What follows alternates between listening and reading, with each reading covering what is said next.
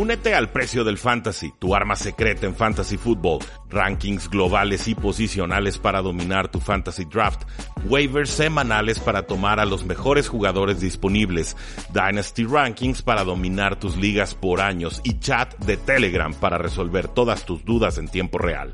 Visita stam.store diagonal precio NFL o da clic al link en este episodio para suscribirte.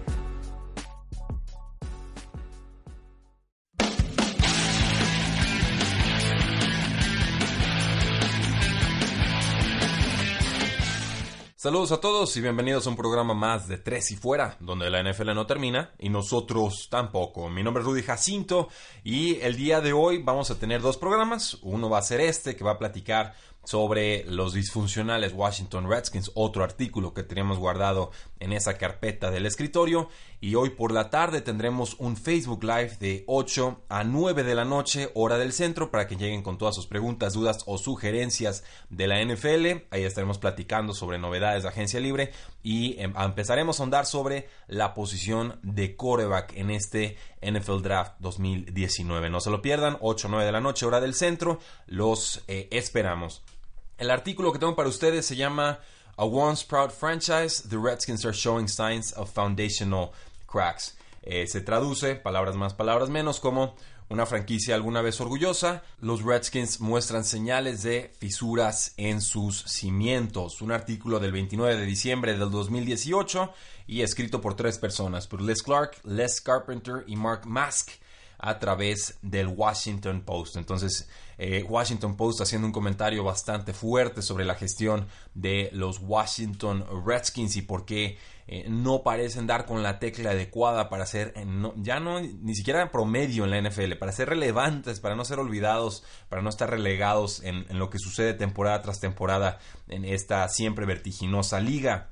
Empieza el artículo hablando sobre Daniel Snyder, Dan Snyder, conocido por muchos, es eh, la persona que llega y se encarga y compra a los Washington Redskins en 1999 tenía 34 años en ese entonces, alguien que se hizo millonario por cuenta propia, eso es lo que nos platican. Eh, prometió que iba a regresar a los Washington Redskins a la grandeza, era su pasión de infancia, era el equipo que él seguía y eh, quiso gastar mucho en agencia libre para tratar de conseguir un campeonato de Super Bowl. Bueno, pues dos, dos décadas después, este dueño de la NFL Snyder ha logrado algo aún más difícil, dice el artículo, y es alienar a una de las bases de aficionados más fuertes y apasionadas en toda la NFL.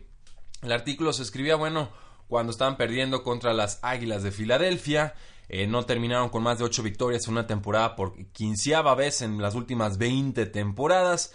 Se la viven en reconstrucción perpetua y obviamente son de estos equipos medianones que ni dan el estirón para adelante ni terminan de fracasar para atrás. Hay tres decisiones, decía el artículo, en diciembre que Dan Snyder debía tomar para determinar el futuro, eh, la futura estabilidad de la franquicia y la relevancia de los Washington Redskins. Primero, eh, una decisión de si Jay Gruden debe o no regresar a ser el head coach de los Washington Redskins, algo que hoy ya sabemos si va a suceder. Eh, número dos, cómo puede hacer Dan Snyder para recuperar la asistencia al estadio y recuperar también a la audiencia que en el mercado local de televisión es cada vez más baja y más baja. Y número tres, ¿cómo le va a hacer Dan Snyder para encontrar un nuevo hogar y financiamiento para un estadio de 60 mil personas que costará alrededor de mil millones de dólares y que él esperaría abrir para el 2027? Dice el artículo, por lo pronto ya empezó mal, trató de poner a las, a las ciudades en una subasta entre Maryland, entre Virginia y el distrito, Washington DC, pero eh, ninguno de los tres parece haber mordido el anzuelo. Y además él quiere construir sobre el antiguo RFK Stadium, que no le han dado derechos de, de, pues, de demoler y de reconstruir.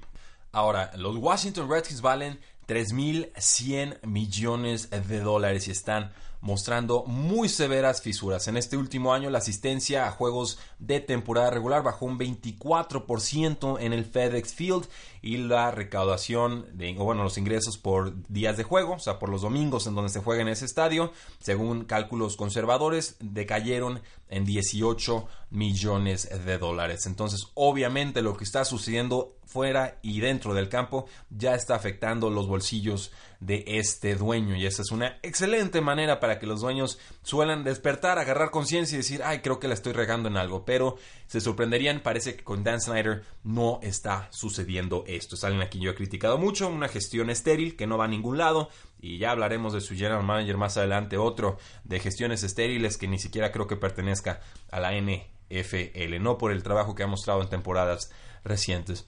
Hay gente cercana a Snyder, dice el artículo, bueno, Snyder les ha confesado de forma privada que no entiende de forma total por la molestia o animosidad de los aficionados, dice, dice la nota, como una corva que no puede leer todo el campo y encontrar los receptores abiertos, no parece conectar el pobre rendimiento de su equipo, tanto dentro y fuera del campo, con los movimientos tan malos que ha cometido su eh, agencia, su grupo directivo. Dice si la pasa buscando a culpables, ¿no? scapegoats, como se dice en inglés, chivos expiatorios. Eh, ya despidió, por ejemplo, al jefe de operaciones, Brian Lafemina, eh, ocho meses, a, menos de ocho meses, perdón, de haber firmado para ese eh, puesto. Snyder dice que le sorprende la reacción negativa en redes sociales y en Redskins Park con llamadas enojadas de los aficionados.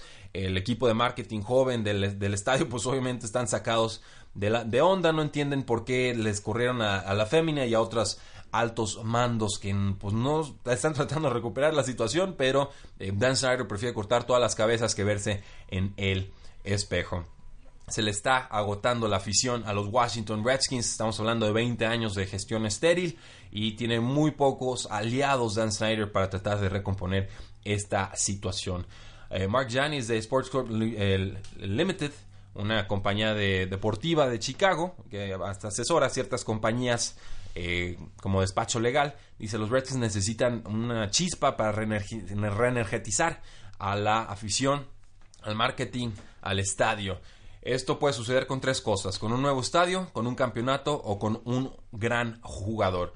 Los Redskins siguen tratando de poner un equipo de campeonato, están muy lejos de eso.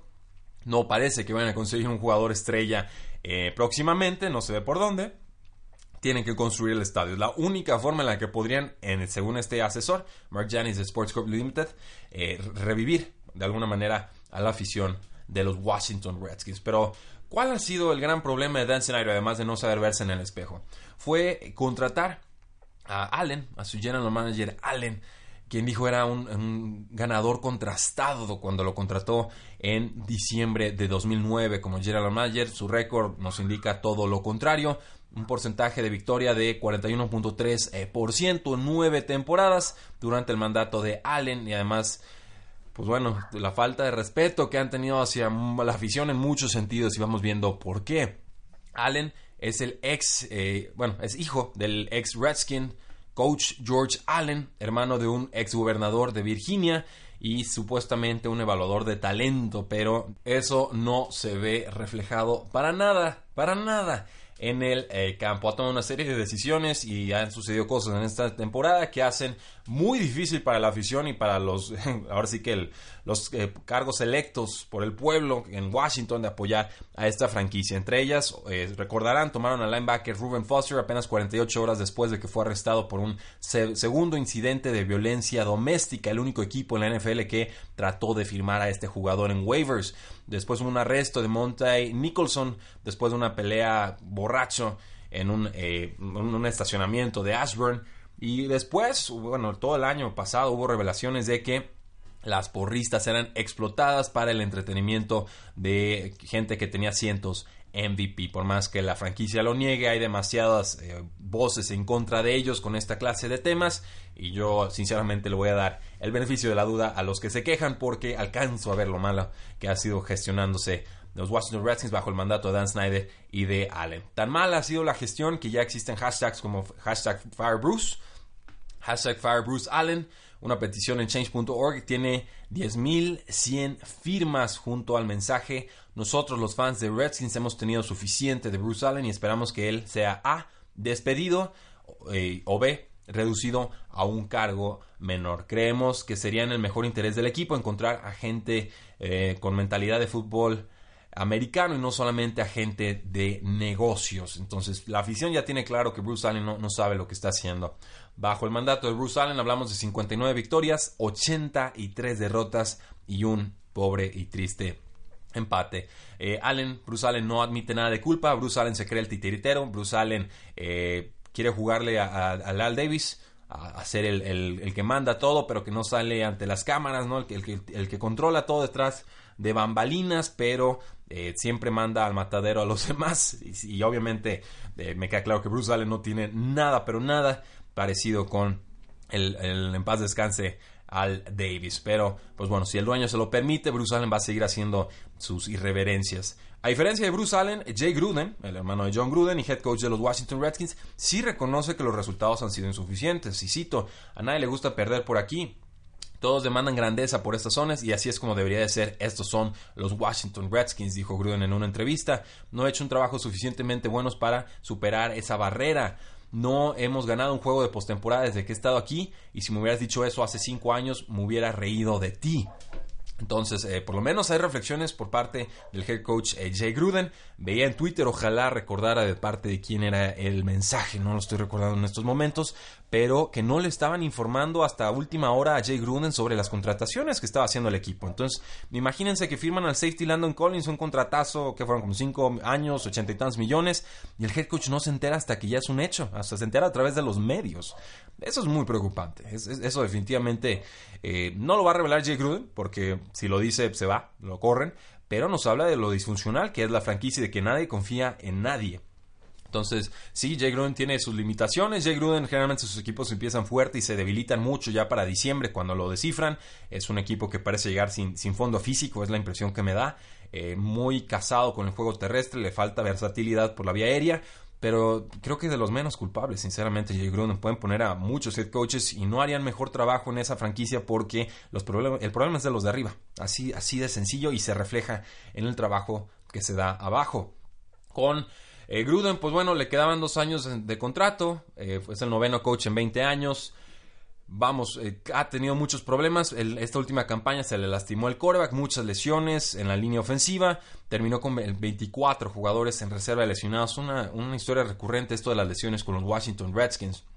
Ahora, eh, no parece tampoco que vayan a mover a, Bruce Allen, eso es muy preocupante. Por ahí se habla de un relevo llamado Eric Schaffer, quien es el, que se encarga del salary cap, el negociador en jefe de la franquicia es el que recomienda, digamos, el artículo para reemplazar a Bruce Allen. Si Snyder busca un candidato externo, pues le costaría mucho encontrar a un ejecutivo de alto nivel porque la reputación de los Washington Redskins entre el círculo o los, los dueños de la NFL es bastante pobre tras la gestión de Dan Snyder.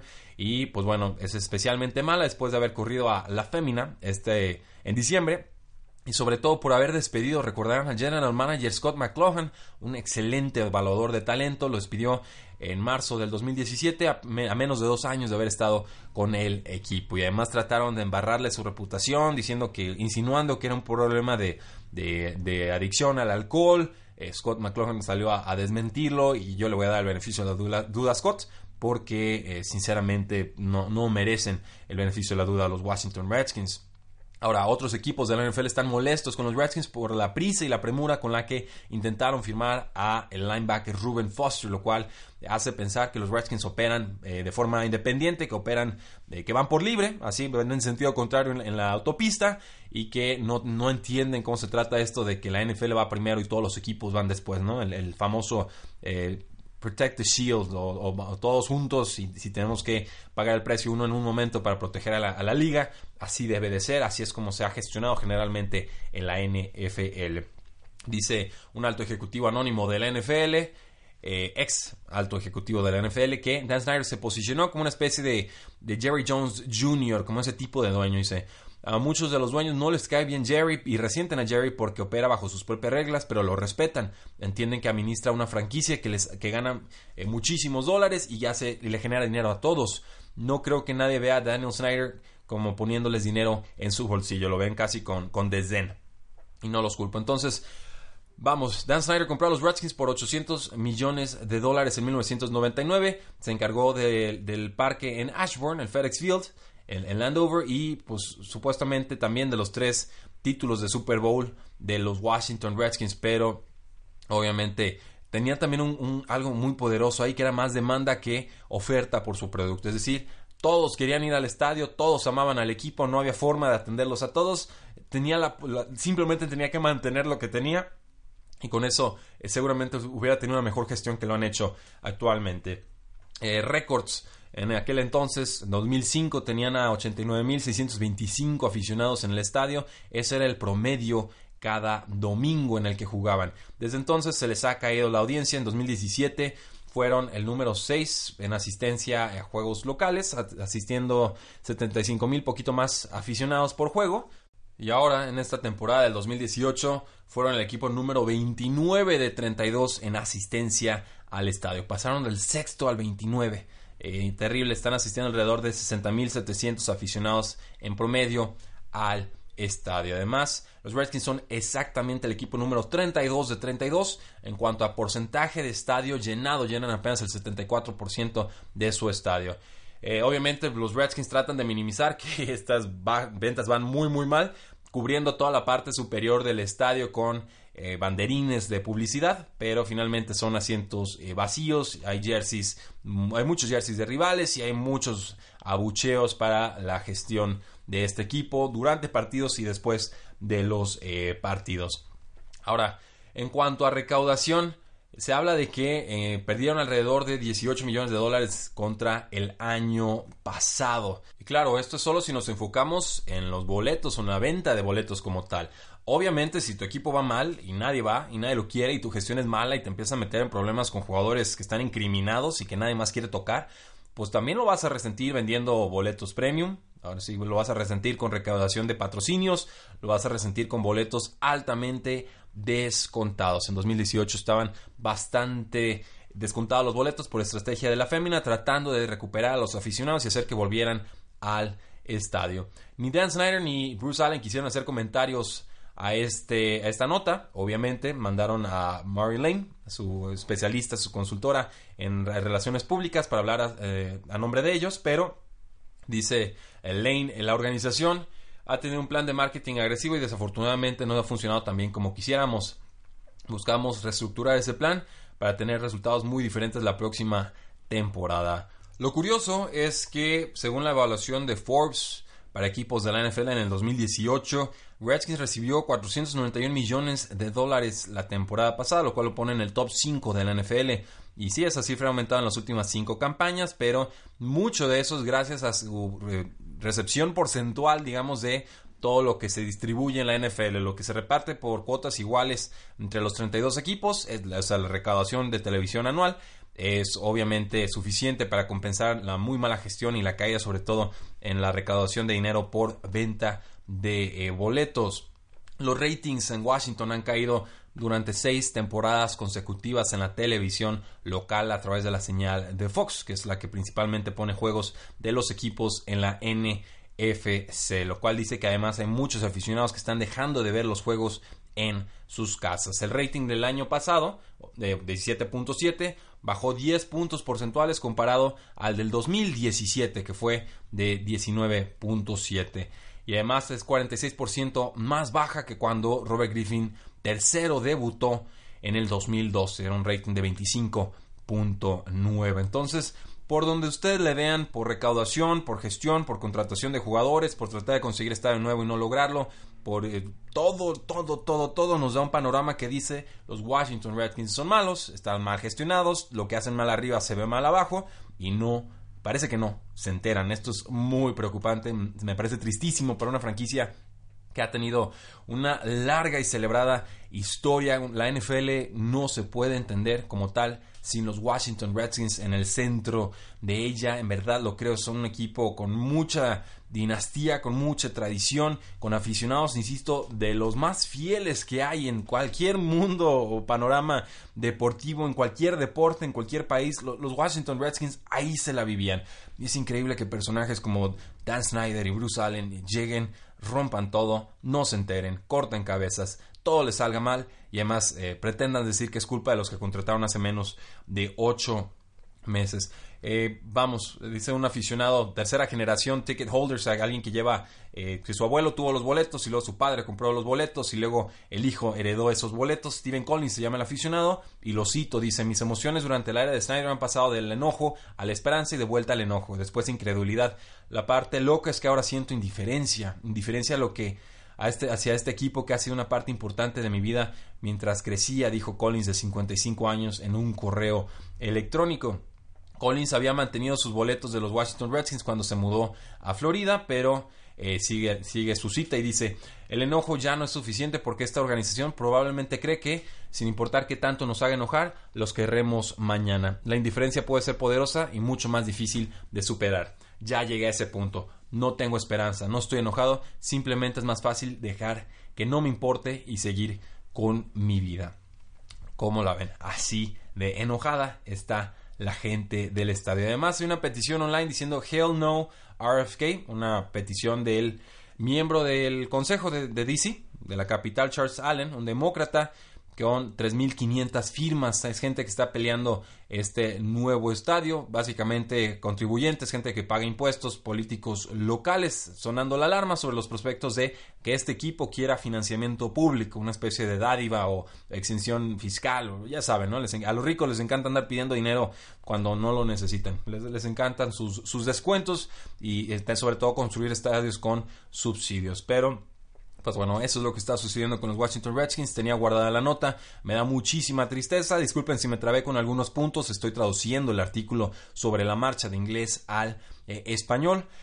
Eh, hay fans de los Washington Redskins que nos escuchan en este, en este podcast. Explíquenos cómo están, cómo se sienten, cómo la ven, qué esperan de su equipo. El artículo acierta, el artículo falla eh, externenlo, háganlo sentir. Yo siempre he dicho que la mejor forma de castigar a un equipo es dejar de seguirlo por el tiempo en el que la gestión sea mala y no me parece que eso sea traición a los colores ni mucho menos porque la primera traición llegó de los que no están haciendo bien su trabajo y esperan que todos los demás le sigan aplaudiendo sus gracias. Aplica para los Washington Redskins, podría aplicar para tantísimos otros equipos que no voy a citar en estos momentos, pero me parece que una de las grandes tristezas en la NFL moderna es que los Washington Redskins no sean relevantes. Lo dije sobre los Oakland Raiders, lo digo también sobre los Washington Redskins en este momento. La NFL es más divertida y más relevante cuando los Washington Redskins son importantes. Con eso pues me despido, muchísimas gracias, mi nombre es Rudy Jacinto, no olviden seguirnos en todas nuestras formas de contacto, facebook.com diagonal 3 y fuera,